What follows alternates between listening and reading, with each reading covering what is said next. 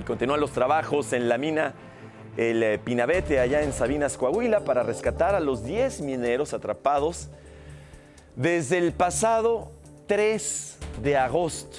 De acuerdo con Protección Civil, sigue disminuyendo el agua en los pozos con la ayuda de tres bombas de 930 caballos de fuerza. Geofísicos del eh, Centro Nacional de Prevención de Desastre y de la Comisión Federal de Electricidad se sumaron al análisis de las condiciones del subsuelo.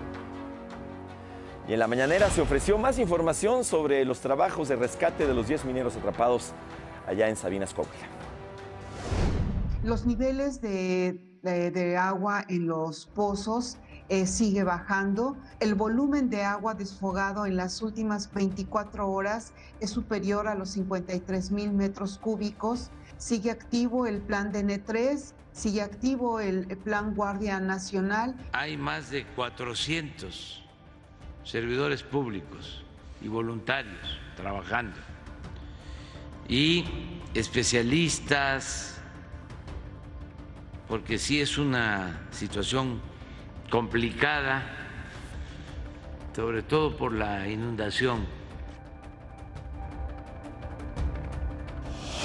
Complicada. ¿A poco? Bueno.